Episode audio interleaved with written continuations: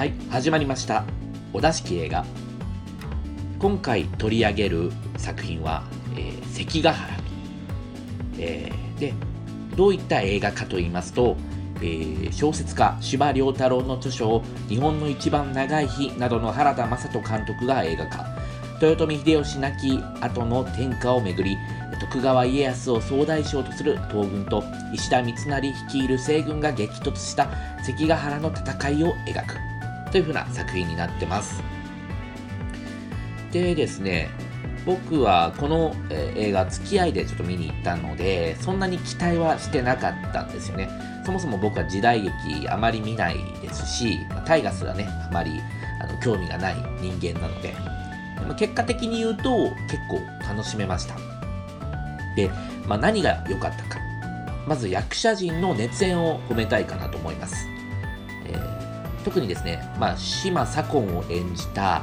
え、平武弘さんね、平幹次郎の息子さんなんだそうですけど、あまり僕、今まで意識したことなかった俳優さんなんですが、この作品ではですね、まあ、あの、ギラギラした目、で、背骨に一本筋が通った佇まい、えこんな俳優さんがいたんだというふうに驚きました。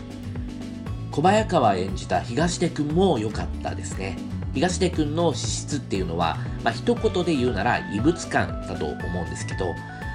あの、まあ、でかい図体、で何かふっとこの世界から浮き上がってしまっているようなルックス、そういった、まあ、ルックス、雰囲気を生かした、まあ、異物感を持った、えー、キャラクターを演じさせたらもう右に出る者はいないんじゃないかなっていうくらいなんですけども、えこの映画における、えー、まあ、役っていうのは結構情けないタイプの役なんですね。そういう大きなものに翻弄されてしまうっていう風な役もあのうまく演じることができててあのまあ大根とか言われることも多いです多いと思うんですけどなんかそういうねあのこの映画で見せたような役もできて決して下手じゃないし、まあ、そもそもねうまい下手で語るタイプの俳優じゃないんじゃないかなっていうふうに東出君については思いますね。秀吉を演じた滝藤賢一もすごく良かったですね、えー、映画が始まってですね5分間で映画って大体、まあ、判断できるというふうな持論僕は持ってるんですけど、えー、まあ、その最初のシーンが、えー、石田三成と出会うシーンなんですね秀吉が。このシーンはですね、成功してたんじゃないかなと思います。えー、観客のね、心を持っていくカリスマ性のある秀吉っていうのを滝藤賢一がうまく、え演じてたというふうに思います。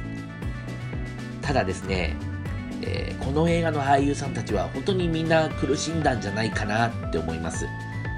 というのも、まあ、原田雅人監督は、普通の演技よりも数段難しいことを役者たちに要求しているっていうのが、まあ、見ててわかるんですね。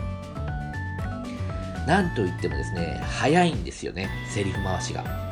うん、原田雅人監督のあの要求しているセリフセリフ回しのスピードっていうのが、あの時代劇にもかかわらず現代劇以上だっていうところですね。ここはもう本当に驚きました。普通はね、時代劇っていうと、まあ、もっとこうゆったりした喋り方で、えゆったりした会話の応酬っていう風になってるはずなんですけども、えー、この作品はもう全く真逆なんですね。しかも、えー、時代言葉、強烈な方言の連発でまくし立てなければならない。で、ね、秀吉とかあと北の真所の終わり言葉なんてもう本当に観客何言ってるか聞き取れる人って本当にいるのかってぐらいのスピードと鉛なんですよ。これはね、本当に俳優さんたち大変だったんじゃないかなと思います。で、そのセリフのテンポに合わせるように、編集のテンポもすごく速いんです。役所広司演じる家康が、えー、歌詞に怒りをぶつけるシーンがあるんですけど、えー、超大御所の役所広司のセリフの真っ最中にもかかわらず、容赦なく間を詰める編集をしてるんですね。もうここ無駄だなって判断したらもうすぐ切るっていう。で、僕は思ったのは最近の YouTuber の動画みたいな編集だなと思いました。うん。もう最近のその YouTuber の動画ってもう単語ごとにも本当に無駄な間を切って切って切りまくってポンポンポンっていう風にあの視聴者が見られ飽きずに見られるようにしてるすごくそういう編集をしててうん本当テンポの鬼だな。テンポテンポ感がすごいなって思いました。うん。で原田監督のねまあ我が母の木とかそういう映画を見ても別にそんなにテンポが速いって感じた記憶はないですし日本の一番長い日なんかもこんなに、うん、あのなんか間を詰めてるなっていうふうに感じた覚えはないので何ですかねやっぱり時代劇っていう先入観とのギャップでより早く感じてしまっているのか、ま、もしくはま時代劇っていうところのギャップを作るためにあえてやっぱりあのものすごく間を詰めてテンポも速くしてセリフ回しも速くしてっていう風な作り方を、えー、監督がしているのかもしれません、えー、ただですねそのテンポの良さがまあ時代劇があまり得意じゃない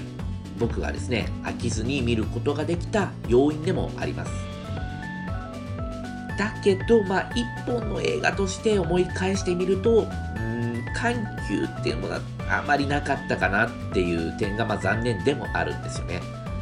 うんまあ、テンポが速いのはいいんですけど、ための部分っていうのもないと、まあ、疲れちゃいますし、一本調子になっちゃうかなと思います。で唯一ですね、そういう意味で印象に残っているシーンは、有村架純が演じる初音ですね、が、えー、三成